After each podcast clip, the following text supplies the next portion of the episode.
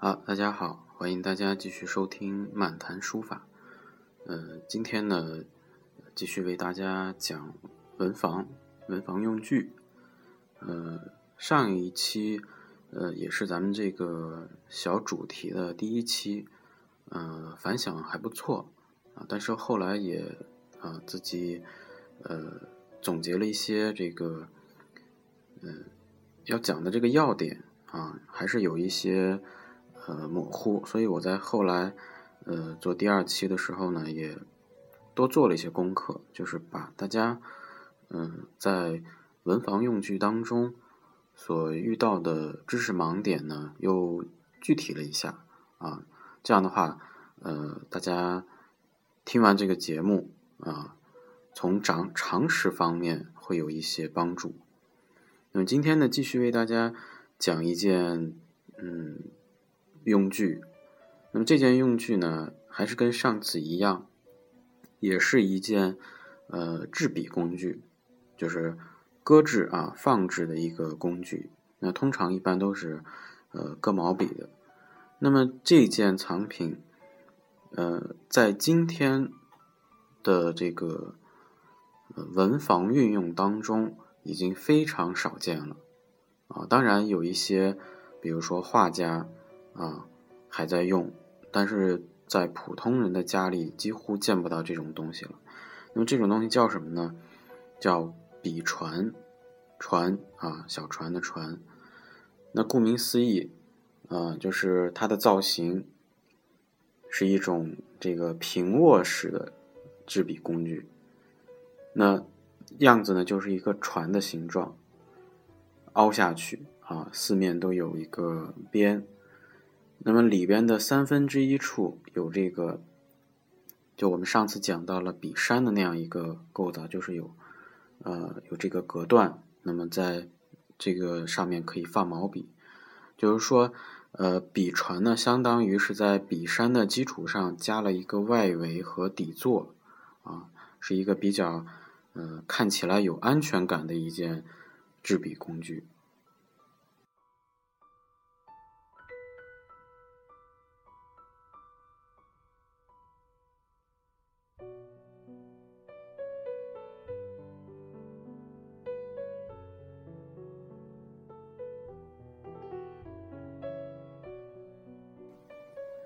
那么我们都知道，这个文房用具呢，在明代的发展是非常空前的。啊，明代有一个人叫高廉啊，他写了一本书叫《尊生八件》啊，里边有对文房器物的一些描述，啊，有也有对笔船的一个描述，就是说它的材料啊，有什么有紫檀的，有乌木的，啊，还有比如说象牙、玉啊，都都有。但是传世的明式的笔传或者明代笔传，基本上只有两种，啊，只有这个瓷瓷质的这样的，呃，还有这种瓷呢分两种，就是一种是青花，一种是五彩，没有什么呃所谓的竹木啊，也没有呃象牙玉这样材料的，所以我们就把这个视角啊转向到了这个。万历年间，因为我们今天讲的这件藏品，就是明代万历年间的一件呃青花瓷笔船。那么，呃，我们先说一下青花瓷。青花瓷大家都非常熟悉啊，也有周杰伦的流行歌曲《青花瓷》，那里边对青花瓷也有一些很文艺的描述。呃，在这里呢，就跟大家不赘述了。主要讲一下青花瓷的一个发展。那青花瓷呢，其实呃，如果懂一点青花瓷，大家都知道是元代的青花瓷比较多，也比较好啊。呃，其实它在唐宋已经有它的这个呃雏形或者是发端，只是到了元代呢，慢慢的成熟。啊，在北京有一个呃专门收藏。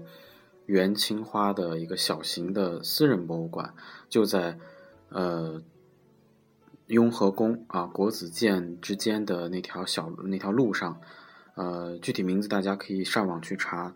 嗯，馆长是专门收藏青花瓷，所以它里边藏了大量的青花瓷，而且非常的有的非常的珍贵，可以说是呃有的是孤品，甚至是呃国家级的文物。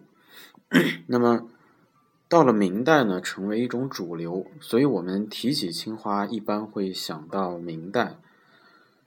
那么明代呢，也分很多时期，有初期、有中期、有晚期。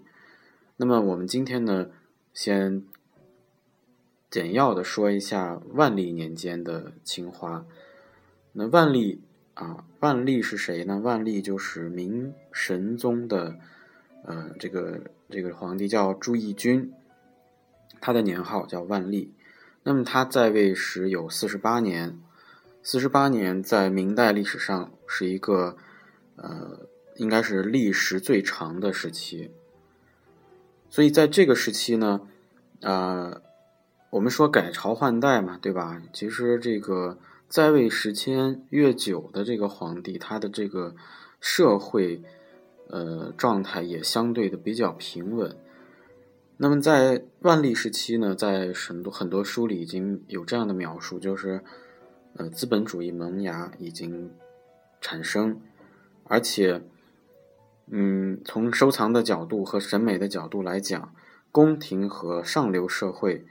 他们开始追求很细致的这种啊艺术品，那再加上这个当时的政策就是废除禁海，也就是说有通商，所以民间呃这个青花瓷工艺的呃状况非常繁荣。那随之而来的就是它生产的青花瓷呃的产品的种类也非常多。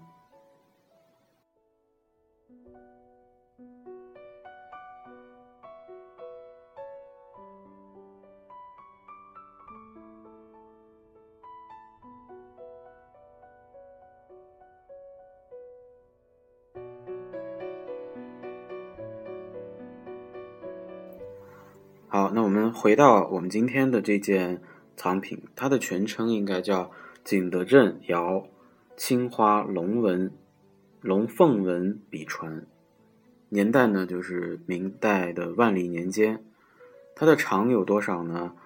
三十点七厘米，大家可以估一下啊，用手大概眨一下，也很长啊。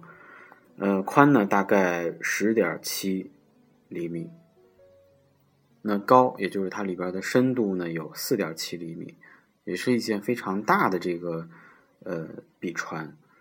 那么它呃主要藏在还还是我们上期讲的上海博物馆，但是我在网上也看到了呃几个跟它很几乎是一模一样的这个造型的笔船，应也可能是仿的，也有可能是。呃，当时同时代的几件呃相似的作品，那么它的这个造型呢，就是下窄上宽啊，大家想象一下船型，那么四面是围角，大家注意看那个围角有一点凹进去，是吧？然后呢，四的四边的面呢，上部呢都向外翻啊。船的三分之一处，就是我们前面讲的它的这个结构是有隔断的。那么这个隔断，呃，大家看有两个凹下去的点，是可以搁两支稍大一点的毛笔。那么大家再仔细看，它上面还有一些小的凹点，就是可以搁一些笔杆稍微细一点的毛笔。那么内外啊，都是用这个青花绘龙凤纹。啊，有龙有凤，从里里边的角度、外面的角度都能看到。那么这件笔船呢，也是很典型的这个明式笔船，而且它的底部有“大明万历年制”六个字的楷书款。那么笔船呢，它嗯是一件这个对于我们今天来讲是一种比较少见。而且又特殊的制笔工具，呃，所以它传世非常少。如果大家去博物馆看到这个有青花瓷，尤其是有文房用具展览的时候呢，一定要多多去留意。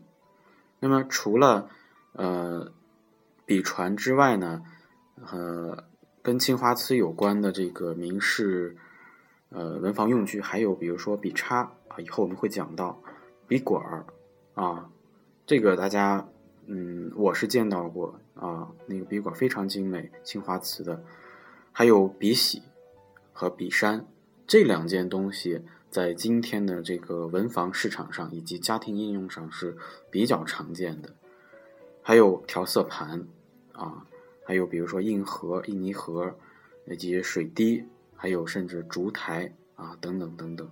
我记得，呃，齐白石先生也画过类似有青花瓷的这个烛台的画作。大家，呃，看到这个时候看看到的时候呢，你就可以去，呃，翻一翻资料，找一找相关的记载。那么关于这件藏品呢，就跟大家呃分享到这里。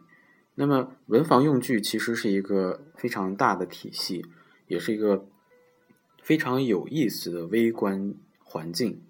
那么大家在了解这些东西的时候呢，呃，还是要走出去，去博物馆、去展览馆，甚至去呃有名的。